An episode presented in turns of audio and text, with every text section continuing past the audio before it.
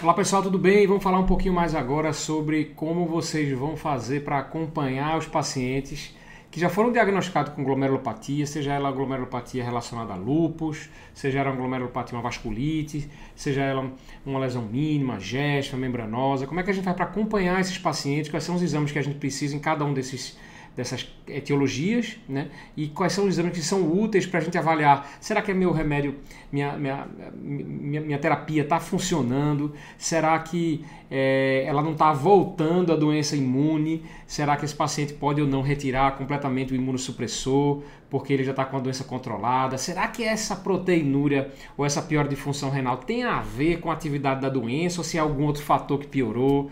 Então, são alguns exames importantes para que você faça o segmento desses pacientes com glomerulopatia que podem ajudar na decisão clínica. Será que eu, eu aumento a imunossupressão, diminuo a imunossupressão? Será que tem algum outro fator que eu não estou enxergando envolvido? Então, é, o tema dessa, desse conteúdo de, de hoje é avaliar 10 maneiras práticas para você acompanhar os pacientes com glomerulopatias. Maneiras práticas porque são exames é, que vocês podem fazer é, onde vocês estiverem e que não tem grande é, dificuldade. Claro que um ou outro que eu vou falar aqui, eles são mais escassos, dependendo de onde você estiver e qual, ser, seu, qual, qual seja o perfil do paciente que você acompanha, mas são exames importantes na hora do acompanhamento desses pacientes. Se você tiver à disposição, pode solicitar que ele vai dar algumas informações clínicas importantes. Então, o primeiro deles é a proteinúria. É claro, a gente toda glomerulopatia Toda glomerulopatia a gente vai avaliar se esse paciente tem resposta completa, resposta parcial ou não resposta, baseado no principal fator de progressão de doença que a gente entende que é a presença da proteinúria. Então, nas glomerulopatias, se eu estou diante de lupus, por exemplo, eu quero que o meu objetivo é ter uma resposta completa com proteinúria menor do que 300, 500 miligramas, até 800 miligramas no primeiro ano. Se eu estou diante de um paciente com é, nefropatia por IgA, eu quero que esse paciente tenha uma proteinúria menor do que 1 grama. É, esse paciente membranoso, eu quero que ele fique subnefrótico. É, idealmente, esse paciente é, a gente considera a resposta parcial aquele que ficou subnefrótico entre 1 e 3 gramas, a gente considera esse 500 miligramas e 3,5 gramas esse paciente como uma resposta parcial. Então, a proteinúria ele é um marcador substituto biológico relacionado à progressão da doença, relacionado ao prognóstico é, da doença que deve ser encarado e deve ser solicitado com frequência. Claro que pode ser feita a relação proteína-creatinina na incapacidade ou na impossibilidade de fazer a proteinúria de 24 horas, que continua sendo padrão ouro, e não pode ser utilizada a albuminúria porque não foi testado nos trials, não foi testado nos estudos clínicos e muitas vezes a gente tem a presença de outras proteínas que não são albumina no sangue e que é, não tem, não é um marcador útil na avaliação desses pacientes, tá? Então, não esquecendo sempre do que eu sempre falo, é que proteinúria é para avaliar paciente com glomerulopatia, albuminúria para o resto das etiologias. Avaliar a creatinina sérica também é um marcador importante que vai determinar se existiu um retorno para a creatina de base, ou se regrediu para a creatinina, ou se estabilizou a creatinina daquele jeito que estava no início do tratamento, ou se vem piorando a creatinina. Ou seja, a avaliação da função renal, obviamente, é importante no segmento dos pacientes com glomerulopatia para poder avaliar esquema terapêutico para poder saber se vai mudar o esquema terapêutico no lupus, por exemplo. Depois de três meses, o paciente continuando piorando creatinina, não responde a proteinúria, a gente pode trocar o esquema. Se eu comecei com MMF, vai para para Eurolupus, eu comecei com Eurolupus, volto para MMF, ou, ou inicio MMF. Então, é a creatina séria que é fundamental para a gente avaliar a progressão, afinal de contas, é isso que a gente quer evitar. Tá? O exame de urina é importante é, para avaliar a presença de hematúria. Diminuição de hematúria está relacionado também com a diminuição da inflamação, com a atividade da doença, diminuição de leucocitura, de cilindro. Mas uma coisa, uma dica importante aqui. Muitas vezes o próprio paciente fazendo o exame da fita na urina, a gente sabe uma recidiva, por exemplo, de síndrome nefrótica. Dar um exemplo para vocês. Eu tive uma paciente há pouco tempo que ela tinha é, uma síndrome nefrótica na infância, desde os 15 anos de idade dela, ela teve o diagnóstico de uma doença de lesão mínima e que estava utilizando corticoide. O problema da doença de lesão mínima no adulto é que ela tem uma resposta boa, mas ela recidiva demais, recidiva muito. Então ela sempre estava tendo recidiva da doença, ela não conseguia, ela tornou-se córtico dependente e muitas vezes ela utilizava a fita para saber que ela estava tendo uma nova atividade da doença antes de surgir o edema nefrótico e ela tinha muita nefrosarca com disfunção renal.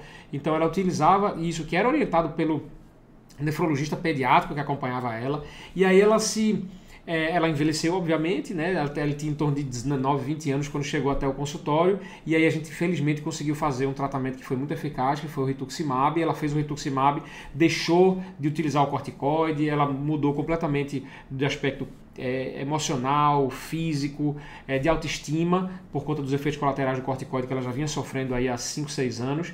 E eu pedi sempre para ela observar além de, claro, outros, outros marcadores que a gente utiliza na avaliação do paciente que está utilizando rituximab, mas de avaliar no exame de urina, na fita, continuar avaliando, porque se começasse a surgir novamente a albumina, ela teve a resposta completa, né? Se continuar surgindo a albuminúria, a presença ali de proteinúria na fita, aí ficasse alerta para a gente dosar de 24 horas é, no intervalo que a gente tinha estabelecido entre uma consulta e outra protocolar. Ou seja, a gente pode utilizar o exame de urina nesse intuito também. Os marcadores sorológicos, e aqui eu vou falar de dois deles importantes, o anticorpo anti-PLA2R, que hoje foi uma mudança de chave, uma mudança de paradigma em relação ao tratamento diagnóstico da membranosa, ele serve como acompanhamento, ou seja, a presença da redução dos níveis séricos de PLA2R, de anti-PLA2R, falam a favor de uma remissão da doença, da atividade histológica e clínica da doença, e o início novamente da produção, o reaparecimento do anti-PLA2R quando ele foi negativado e aumento dos títulos falam a favor de uma nova produção, impregnação histológica desse, desse biomarcador. Então, ele serve também para a gente definir tratamento, ele na membranosa ele serve para a gente decidir, definir qual o esquema terapêutico. É, quanto maior o título, a gente tem uma maior resistência ao tratamento inicial. Quando o título está diminuindo, a gente tem uma melhor, é, um melhor prognóstico da membranosa. Então aqui é importante. No lupus também, a gente sabe que o FAN ele não se presta para poder avaliar a atividade da doença, mas os títulos de anti-DNA, sim. Então os títulos de anti-DNA, eles a, a são marcadores de atividade da doença. Eu vou falar sobre alguns é, daqui a pouco também que servem é, também para o lupus e é, na vasculite também a gente utiliza o anti-MPO e o, e o PR3. Eu vou falar para vocês daqui a pouco. Avaliar o edema dos pacientes, quantificar em cruzes ou a medição do perímetro da perna é importante também porque o edema é um dos sinais direto, junto com peso, que eu vou falar o 5 e o 6 aqui. Vou falar o 7 também, que é hipertensão, ou seja, edema, peso e pressão arterial são três marcadores clínicos que a gente consegue quantificar e que consegue estimar se esse paciente está tendo uma resposta adequada ou não, tanto da diureticoterapia quanto da doença de base. Isso eu falo do peso, que é essencial na avaliação e na condução dos pacientes internados na enfermaria. É uma dificuldade enorme para a gente poder ter esse peso em jejum em qualquer enfermaria é, de vários hospitais que eu já fui na vida que a gente orienta, mas o paciente não, não adere e o, a equipe de enfermagem muitas vezes não consegue fazer essa, essa aferição é, em jejum. Então é fundamental o peso, é fundamental a quantificação do edema no paciente internado na enfermaria e a pressão arterial, tanto é, avaliar o MRPA, né, que é a medida residencial da pressão arterial, ou no consultório, de maneira protocolar no consultório, como eu sempre falo é, a pressão arterial é essencial no prognóstico da doença e também é essencial para poder a gente fazer ajustes de dose de diurético e nesse caso no consultório já o inibidor de ECOBRA atingir a sua dose máxima tolerada. É importante avaliar a pressão arterial não só para hipertensão, mas também para a presença de hipotensão é, postural, especialmente naqueles pacientes utilizando doses elevadas de diuréticos, tá certo? Em associação com o inibidor de ECOBRA. Então, é, faz parte da sua avaliação protocolar da é, da, da, avaliação do consultório ambulatorial, edema, peso e pressão arterial. Avaliar o complemento sérico é importante, a gente sabe, tanto na atividade da membrana proliferativa quanto na atividade do lúpus, C3, C4. C1Q é menos usado, mas o anti-C1Q é a, um, um, anticorpo que está muito presente no lúpus, principalmente nos lúpus que a gente vê, aqueles lúpus graves, classe 4, paciente em consumo importante de complemento, disfunção renal rapidamente progressiva. Esses pacientes é, o anti-C1Q também é um marcador muitas vezes precoce, um pouco mais precoce às vezes do que o C3 e C4 na na reativação da doença e no controle da doença. Então, junto com o anti-DNA, C3C4 e anti-C1Q, eles são o combo que a gente utiliza para poder avaliar a atividade de doença de pacientes com lupus, que é o que a gente usa muito. O anti-MPO e o anti-PR3 também tituláveis e relacionados à atividade da vasculite. Então, algumas vezes o paciente, por exemplo, é, ele está já em tratamento de uma poliangeite com granulomatose, está tá fazendo ali o esquema dele com azatioprina, com prednisona, estável, fazendo rituximab é, de manutenção hipertensão, enfim, fazendo o esquema que foi optado para ele, ele começa a apresentar, por exemplo, febre. E aí eu não sei se essa febre é uma febre infecciosa, uma febre é atividade da doença, começa a apresentar tosse, e esse tosse tem raios de sangue, eu não sei se é atividade da doença ou não, começa a apresentar uma disfunção renal que eu não sei o que, é.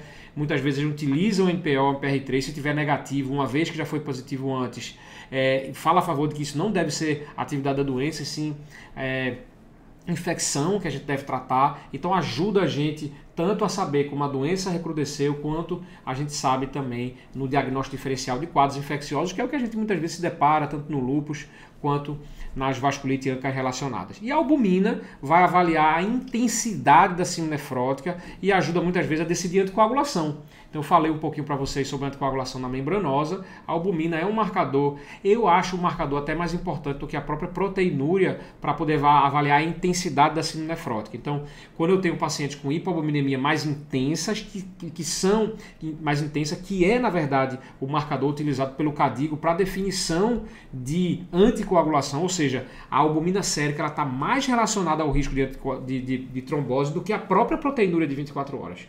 Então, algumas vezes eu tenho paciente, eu tenho alguns pacientes, por exemplo, com 4 gramas de proteinúria e com 1 de albumina. E outros pacientes com 4 gramas de proteinúria com 3 de albumina. Então, quem é mais intenso aqui? Que síndrome nefrótica é mais intensa? Qual síndrome nefrótica está relacionada a uma maior chance de coagulação? Aquela que tem hipoalbuminemia mais, mais intensa. E esse é o critério principal que é usado na avaliação dos pacientes para é, se decidir sobre anticoagulação plena profilática. Tá? Então a albumina também é muito importante na hora do acompanhamento desses pacientes e, obviamente, na síndrome nefrótica a gente vai ver hipoalbuminemia muitas vezes antes do aparecimento do edema a gente vai ver a presença da hipoalbuminemia. O paciente tinha uma resposta completa com a albumina de 4, daqui a pouco a albumina está 3.3, daqui a pouco está 2.8, às vezes antes do surgimento do edema e antes do surgimento de uma proteinúria mais intensa, ou seja, a hipoalbuminemia ela surge mais precocemente do que os sintomas clínicos algumas vezes. Então ele é um marcador também de, é, de atividade da doença, seja ela assim nefrótica, seja ela é, também é uma doença sistêmica. Tá bom? Deu para entender Fez sentido para vocês? Vocês têm dúvida de algum desses aí? Bota aqui embaixo, coloca aqui embaixo, comenta, é, faz uma pergunta direct, no direct no Instagram. Estou sempre à disposição para poder ajudar. Um forte abraço e até o próximo conteúdo Nefratual para você se tornar um Nefratual. Forte abraço, até a próxima.